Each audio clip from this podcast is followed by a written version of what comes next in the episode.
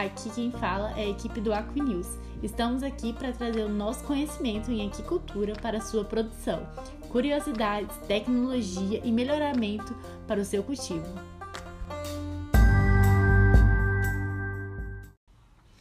Prazer, meu nome é Lívia César, repórter da News, e no episódio de hoje falaremos sobre as relações de trabalho na aquicultura, apresentando as ligações do passado e o que se espera para o futuro.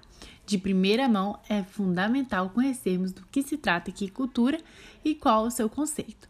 Para isso, chamaremos a futura técnica em aquicultura, Milene Gonçalves, que estará finalizando o último ano do seu técnico mês que vem. Seja bem-vinda, Milene! Primeiramente, eu gostaria de agradecer pela oportunidade de estar aqui falando um pouco sobre o meu curso e sobre a aquicultura né, e a sua importância. Para quem não conhece, a aquicultura é definida como o cultivo de organismos aquáticos que passam toda ou pelo menos metade da sua vida em ambiente aquático, como os peixes, os camarões, as vieiras, as rãs, entre outras espécies de animais. Basicamente, a aquicultura é definida como a criação né, de animais aquáticos.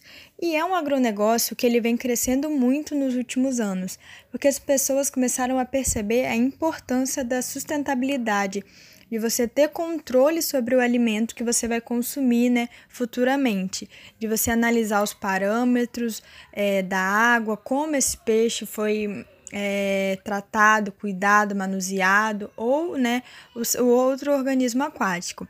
E o Brasil ele possui grandes vantagens no mercado, porque ele tem um clima favorável, uma grande abundância de água e de território disponível para a produção, né, para esses produtores investirem no cultivo de organismos aquáticos. E com o Brasil, poderia desenvolver essas vantagens que ele tem em seu benefício?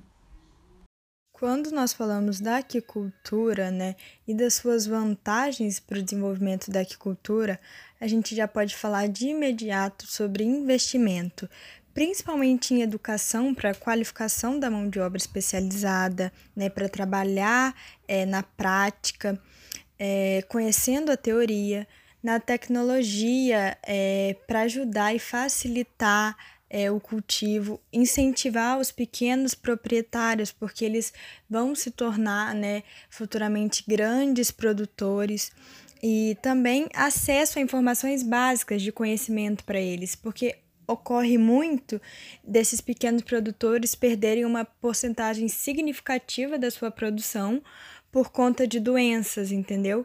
É, que às vezes eles não têm conhecimento sobre como tratar essa doença, como evitar essas mortes desses animais.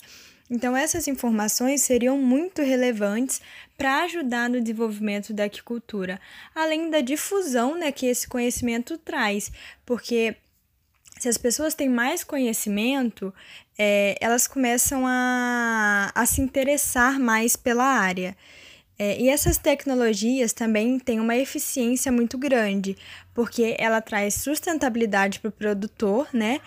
Diminui o preço no mercado, então deixa mais em conta para o consumidor.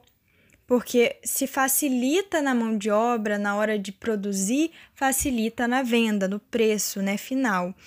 E uma coisa que é importantíssimo citar é que um erro lastimável que prejudicou muito o desenvolvimento da aquicultura foi a extinção do Ministério da Pesca e da Aquicultura, que foi transformado em uma secretaria. Era, uma, era uma, um ministério muito importante que ajudava na propagação da aquicultura. Já que você mencionou sobre os grandes e pequenos produtores, como ocorrem as relações de trabalho na aquicultura?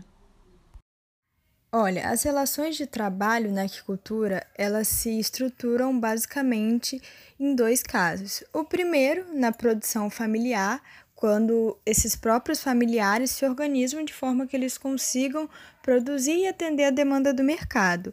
E também tem o caso de produções maiores, né, de grande de grande porte, mais ligado a situações empresariais na qual são contratadas pessoas que têm uma mão de obra qualificada para trabalhar, que têm conhecimentos técnicos, que sabem, né, têm um conhecimento bastante amplo sobre a área, não somente prático, mas também teórico. E dessa forma, a aquicultura se torna né, uma atividade que ela proporciona muita vaga de emprego, né, porque necessita é, de pessoas trabalhando nos cultivos, mas ao mesmo tempo ela cobra é, da pessoa que está sendo empregada conhecimentos bastante específicos para trabalhar na área. Então acaba que diminui e limita um pouco essas vagas. Por isso que é tão importante investir né, em faculdades, em conhecimentos ligados à área é, da aquicultura.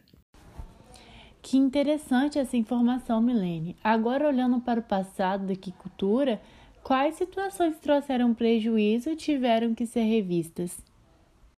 Sim, existem muitas situações na aquicultura que trouxeram prejuízos e precisaram ser revistas, e situações que até hoje trazem prejuízos, né? É, o caso, um caso bastante pontual foi a questão da produção de espécies exóticas, ou seja, eles pegavam uma espécie que não era nativa daquela região e traziam para produzir nela. Essa espécie, quando fugia para o ambiente natural que existiam, né, e até hoje ocorre algumas vezes, de fugir para o ambiente natural, elas começam a predar as espécies nativas. Então, elas diminuem a biodiversidade local. E é uma situação que precisa de bastante atenção. Uh, um fator também que precisou ser revisto foi o cultivo de espécies carnívoras, pois eles perceberam que as espécies carnívoras elas têm uma demanda por proteína bruta muito grande na sua dieta. Então, tinha um impacto muito significativo na biodiversidade oceânica, porque precisava desses animais para alimentar essas espécies exóticas. E um fator que precisa até hoje de muita atenção é a questão de exportar o produto que foi produzido em determinada região para outros locais, ou seja, para outros países, né, para outras regiões, o que não favorece o desenvolvimento né, da aquicultura no local e nem a economia daquela região, porque você produz nela, mas envia para outro lugar. É um assunto que precisa ser bastante discutido e, e analisado né, na aquicultura hoje em dia. Realmente, temos pontos que ainda precisam receber maior atenção mas falando em perspectivas futuras, quais são as que destacam-se na aquicultura? Esperamos que a aquicultura ocupe todos os espaços promissores que ela possui. Muito obrigada pela presença, Milene. Foi um prazer recebê-la. O prazer foi todo meu de estar aqui na Queen News, apresentando um pouco né, da aquicultura, que é um ramo bastante extenso, e eu espero ter outras oportunidades como essa. Muito obrigada e até mais. Obrigada pela audiência, espero que tenham gostado do podcast de hoje. Até a próxima!